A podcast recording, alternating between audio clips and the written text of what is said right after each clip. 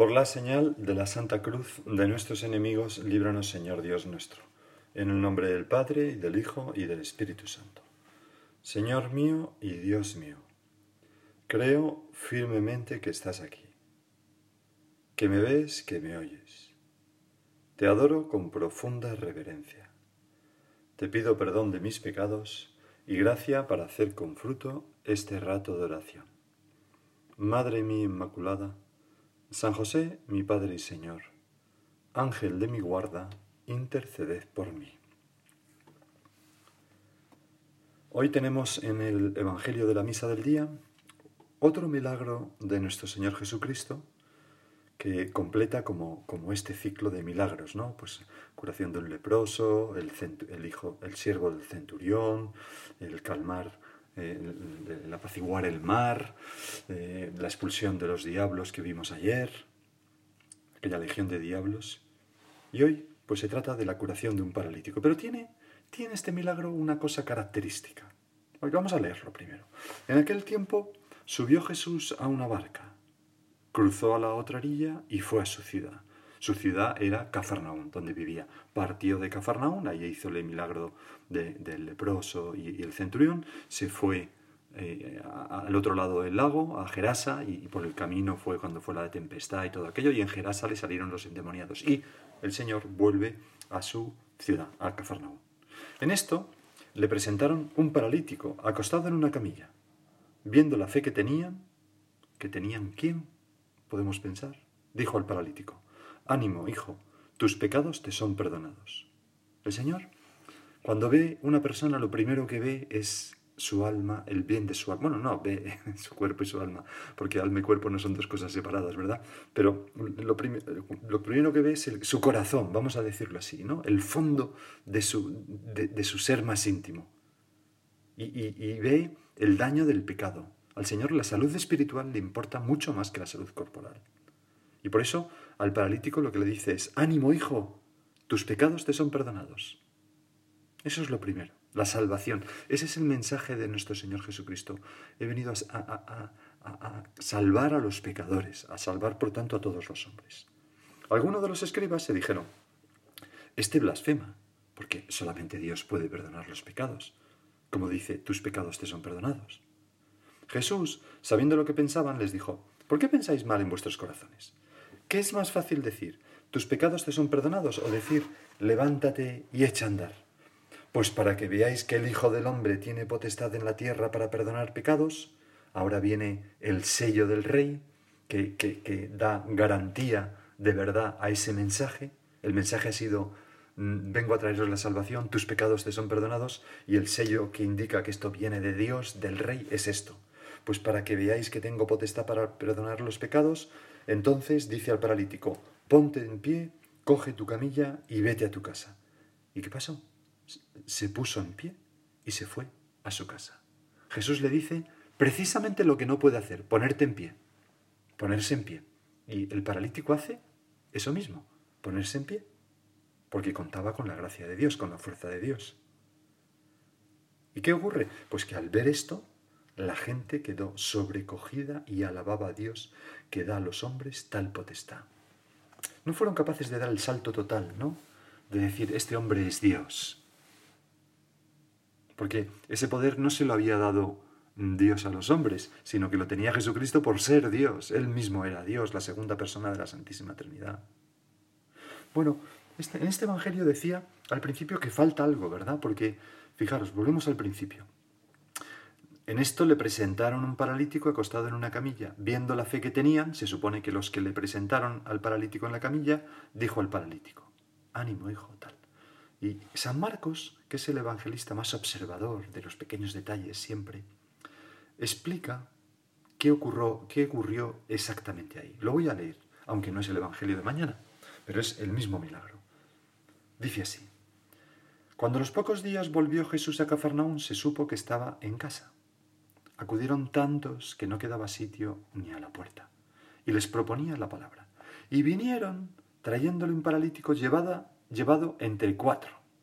Y como no podían presentárselo por el gentío, levantaron la techumbre encima de donde él estaba, abrieron un boquete y descolgaron la camilla donde yacía el paralítico.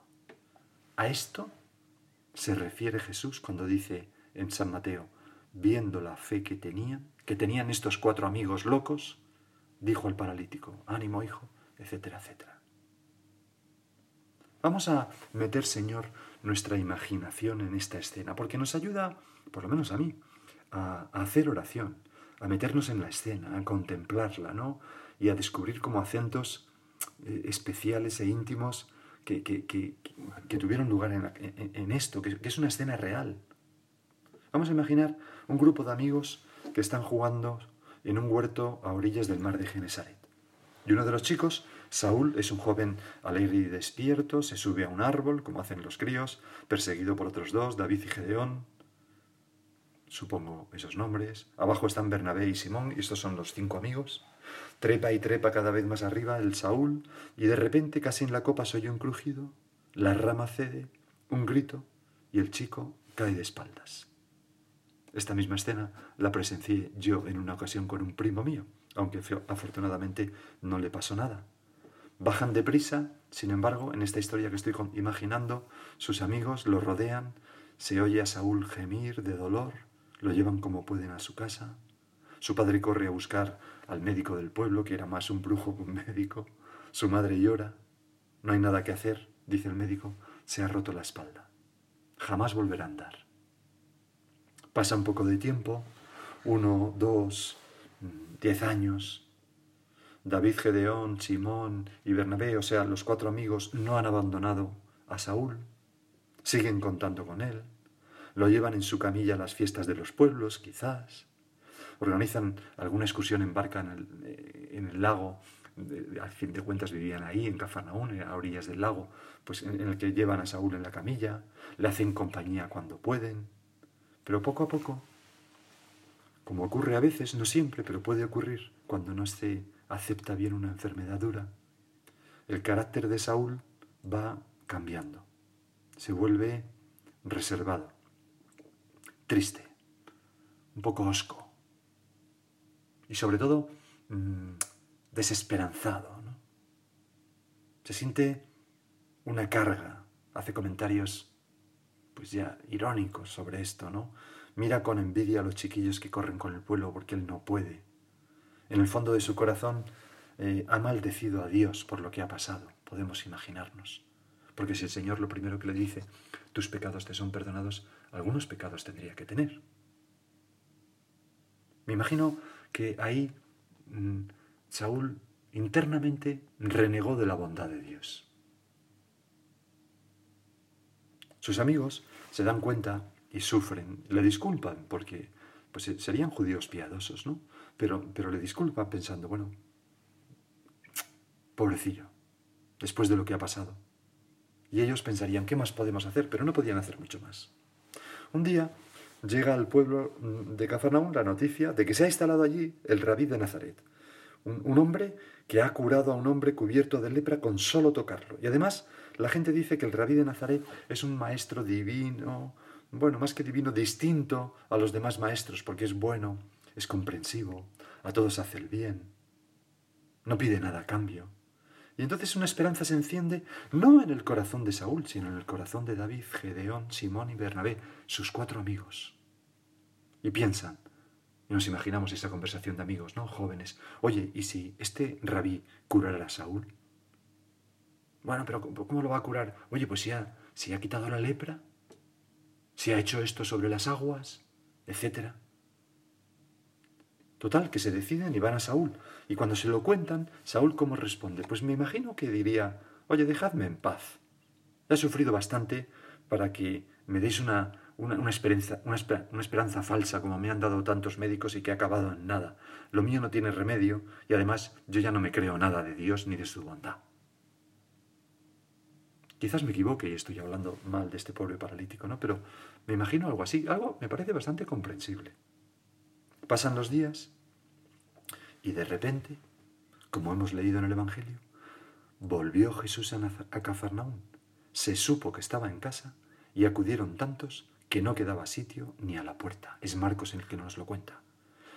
El rabí de Nazaret ha venido y está curando a mucha gente, correrían estos amigos, ¿no? Está en la casa grande de la plaza, no hacen faltas palabras y rápidamente los cuatro corren a la casa de Saúl, excitados por la noticia, vencen su resistencia, lo arrastran en su camilla a la casa del maestro y dice Marcos que vinieron trayéndole un paralítico llevado entre cuatro. Llegan a la casa y allí se llevan un chasco. ¿Por qué? Porque hay una multitud tan grande que no pueden pasar. Y Saúl quizás empezó a decir, ¿lo veis? Ya os lo decía yo, que era una mala idea. Dejarme en paz, vámonos a mi casa.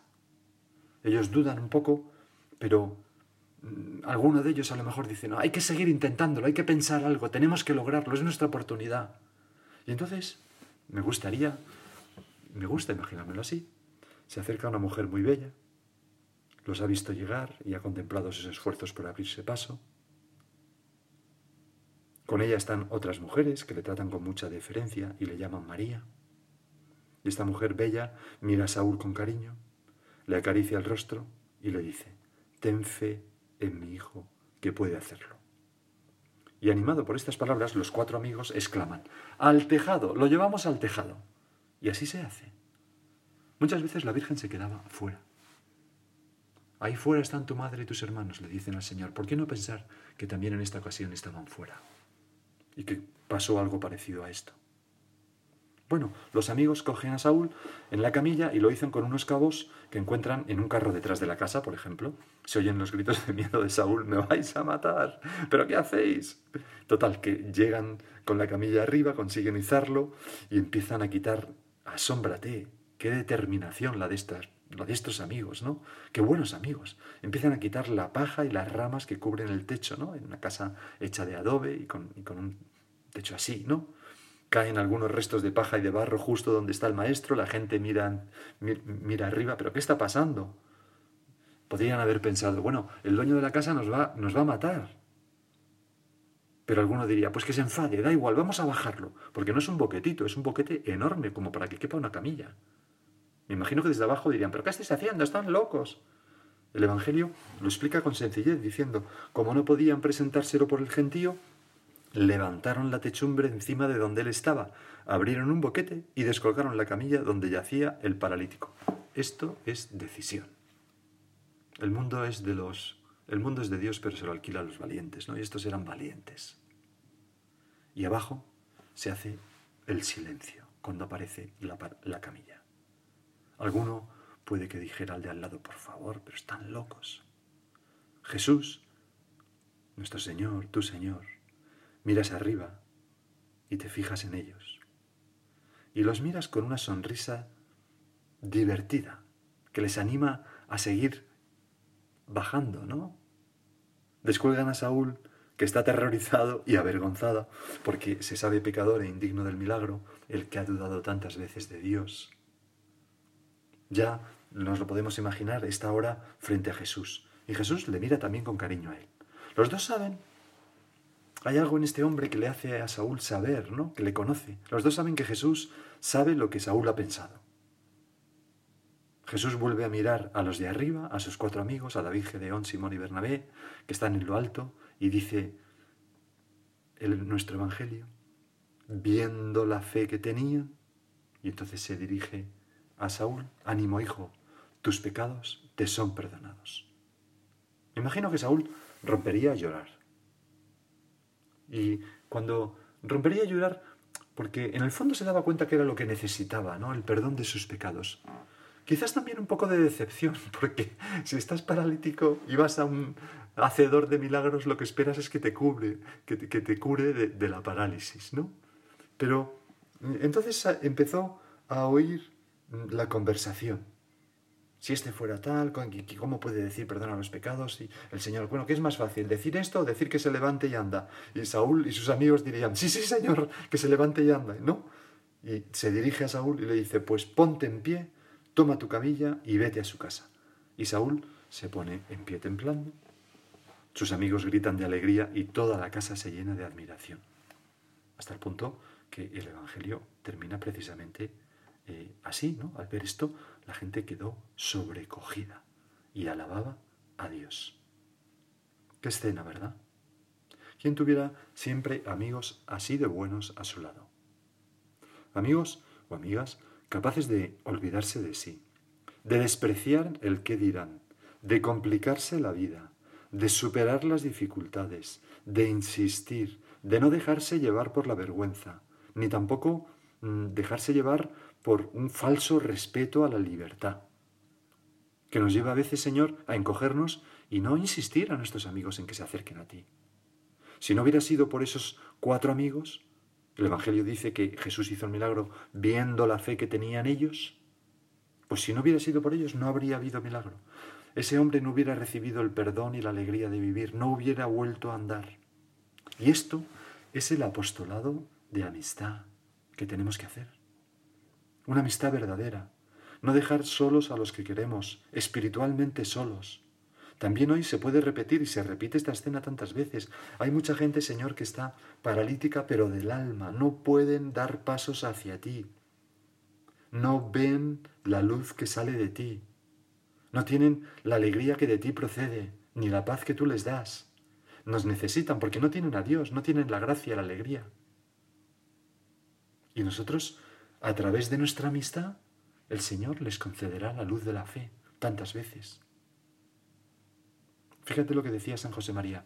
El Señor quiere servirse de nosotros, de nuestro trato con los hombres, de esta capacidad nuestra que nos ha dado Él de querer y de hacernos querer, para seguir haciéndose Él amigos en la tierra, como se sirvió de Juan el Bautista para encontrar al otro Juan, el que iba a ser su amigo predilecto, y como se sirvió de, de estos cuatro amigos, que eran muy buenos amigos de Saúl, para hacer que Saúl se encontrara con la vida con mayúsculas y también con la salud del cuerpo, no solamente la salud del alma. Vamos a decirle al Señor, Señor, cuenta conmigo para hacerte amigo de mis amigos. Ayer me decía una persona que lo está pasando muy mal, que había decidido, lo está pasando realmente muy mal y no por su culpa. Y me decía, mire, yo he decidido pasar por la vida aprendiendo a amar y amando a los que tengo alrededor. Yo no estoy dispuesta a hacer otra cosa en la vida más que amar. No voy a entrar en la dinámica de la confrontación. Y se veía muy convencida esta persona de esto, ¿no? Pues nosotros lo mismo, ¿no? Estamos en esta vida para amar a los demás y preocuparnos por los demás. Y la amistad es un magnífico cauce para eso. Me acuerdo haber leído una noticia de Elon Musk el fundador de Tesla, ¿no? Este hombre singular realmente que ha sido capaz de poner un cohete, ¿no?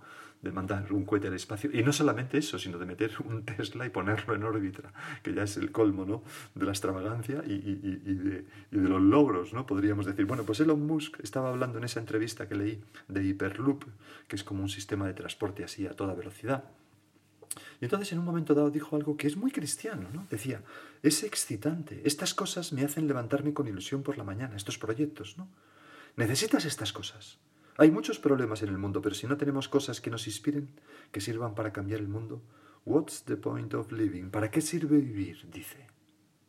¿No? Si nosotros, Señor, nuestra vida no la empleamos en ayudar a los demás y en acercarlos a ti, ¿para qué sirve vivir como cristianos? Nosotros, ¿cómo diría yo? No? Eh, no es que tengamos la obligación, es que es lo que da sentido a nuestra vida, el apostolado, que es amistad verdadera, es amor, es caridad en acción, ¿no? No dejar solos a los que queremos. Y para eso, ¿qué tenemos que hacer? Pues estar entusiasmados para dar envidia y luego ser muy buenos amigos. ¿Cómo?